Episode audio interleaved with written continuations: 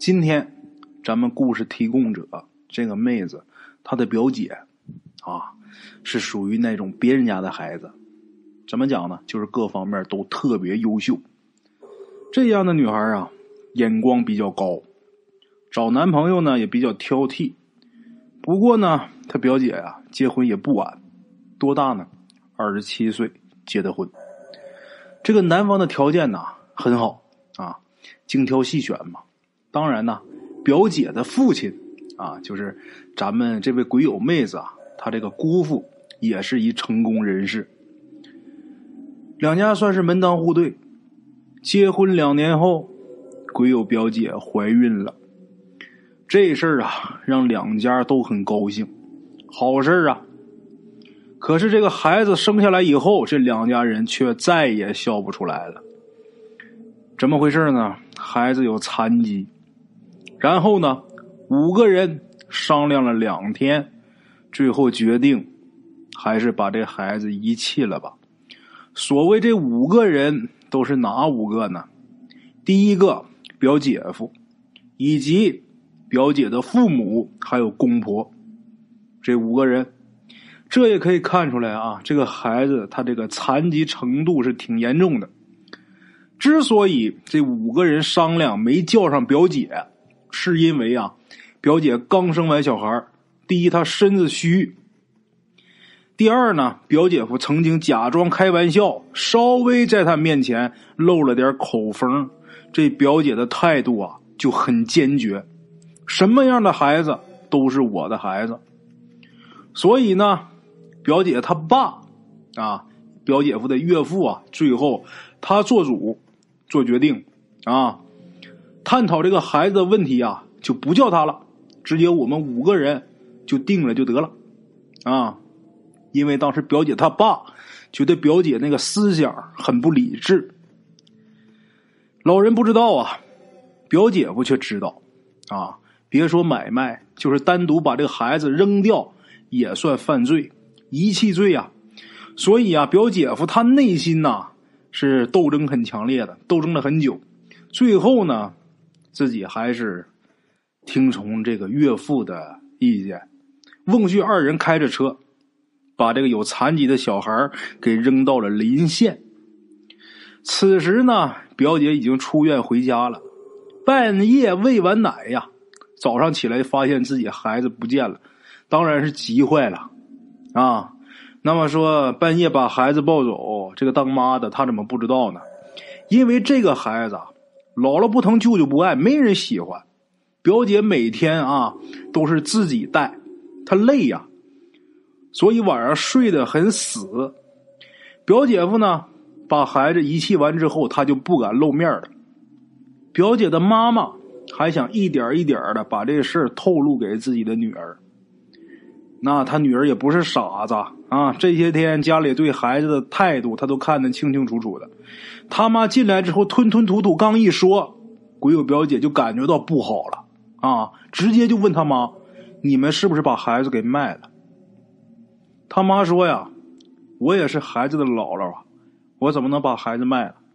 他心里也挺不好受的，被自己女儿这么一追问，他也说不出来话了，也要哭。鬼友表姐啊，这会儿她还在坐月子呢啊，在床上就拉着他妈就问：“你把孩子卖给谁了？”老太太呀说不出话，最后表姐她爸就觉得闺女这个态度太恶劣了啊，直接一步进屋。就说你生的那孩子谁买啊？我做主给扔了。鬼友表姐一听完他爸说之后啊，自己就晕过去了。等醒过来以后，他就马上就要下床去找孩子，结果被家里人给拦住了啊！反复劝他劝了一天，到晚上家人都睡着了啊，咱们鬼友他表姐自己还是偷偷跑了。这个妹子啊，嗯，他表姐挺有文化的。她先是去报警了，不过这事儿警察也不是特别上心，因为毕竟他不是买卖，不是拐卖，是你们家人自己扔的，所以说警察也不是特别积极的帮着找。鬼友表姐自己找，就成天就跟疯了一样啊！到了第三天，表姐夫受不了了，啊，更不用提表姐他妈。这俩人啊，就跟表姐他爸就商量，就说要么就把孩子去找回来吧。鬼友表姐他爸说：“啊，那么点小孩还有病，还有残疾，扔了这么些天，早就死了吧？上哪儿找去？他就是没死，也得让人给带走了，去哪找啊？再说了，我是他姥爷啊，这孩子你真找回来了，我能帮你看几年呢？把这孩子找回来，这可是你们家一辈子的累赘啊！你自己决定。”表姐夫啊，被岳父这么一说，把自己给说服了。表姐他妈呀，还想再说，结果被老头啊大喝一声，吓得也不敢说话。又过了两天，鬼友表姐夫啊，一看表姐实在是太痛苦了，自己心里也难过，心想啊，等他回来呀，我就告诉他这孩子我扔哪儿了。咱再说表姐。这些天呢，她都每天都是啊，天不亮她就走，回来呢就得晚上九点多，稍微休息一下，睡一小觉，起来继续去找。所以呢，表姐夫才心疼。可惜啊，这一天表姐没回来。确切的说呀，从那以后，表姐就根本就没回来过。他这些天呢，把本县啊就能找的地方都已经找遍了，也没找到孩子。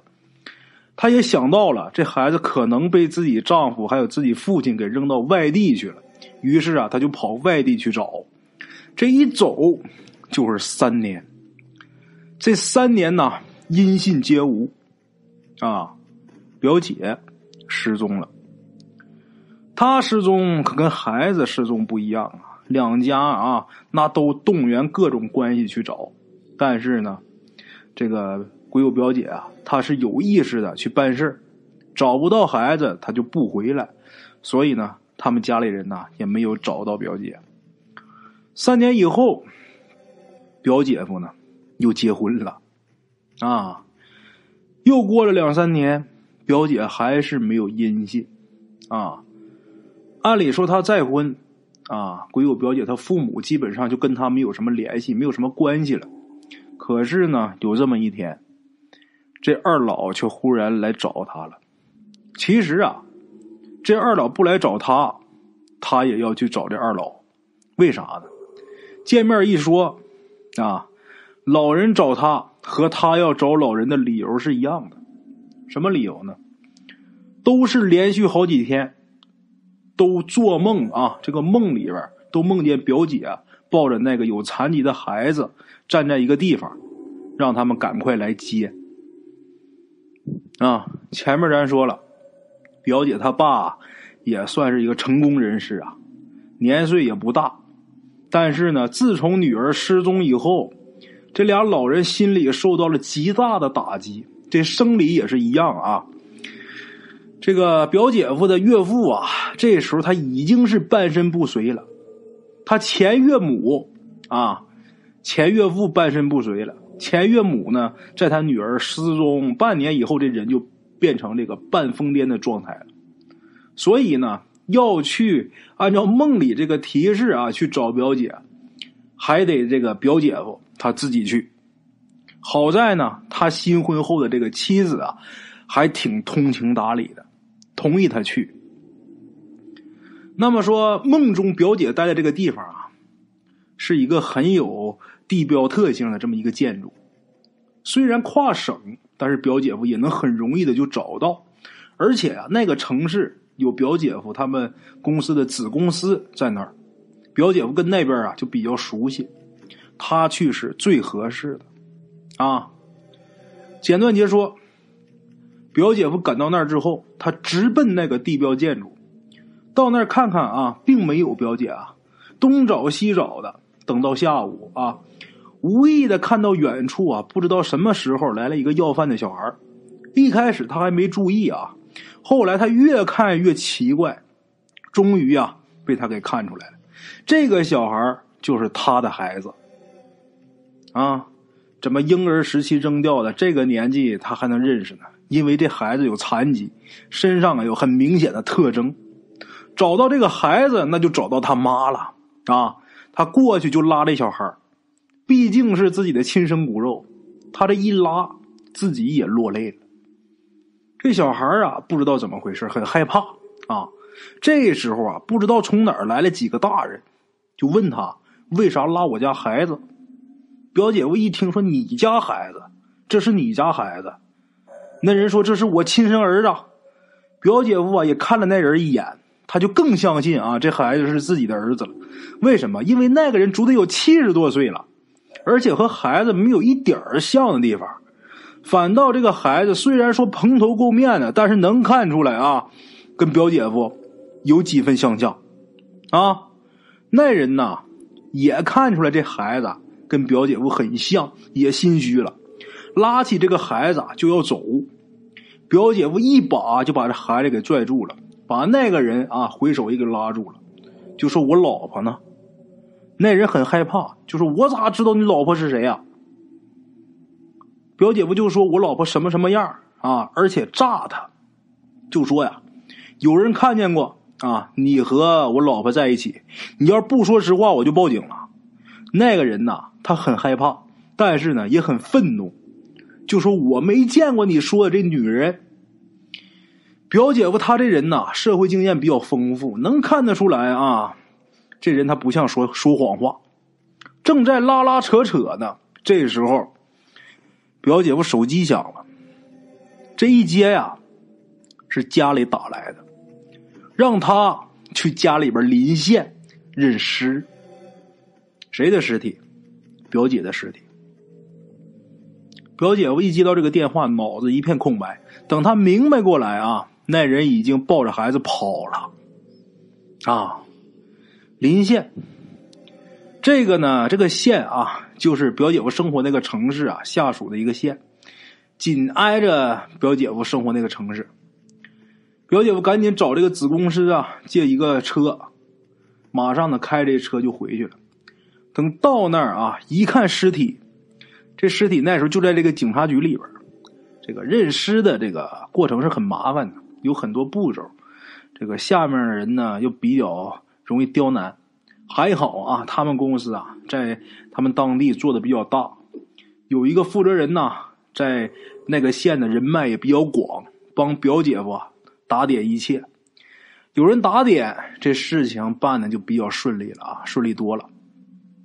看到表姐这个尸体呀。表姐夫再也忍不住了。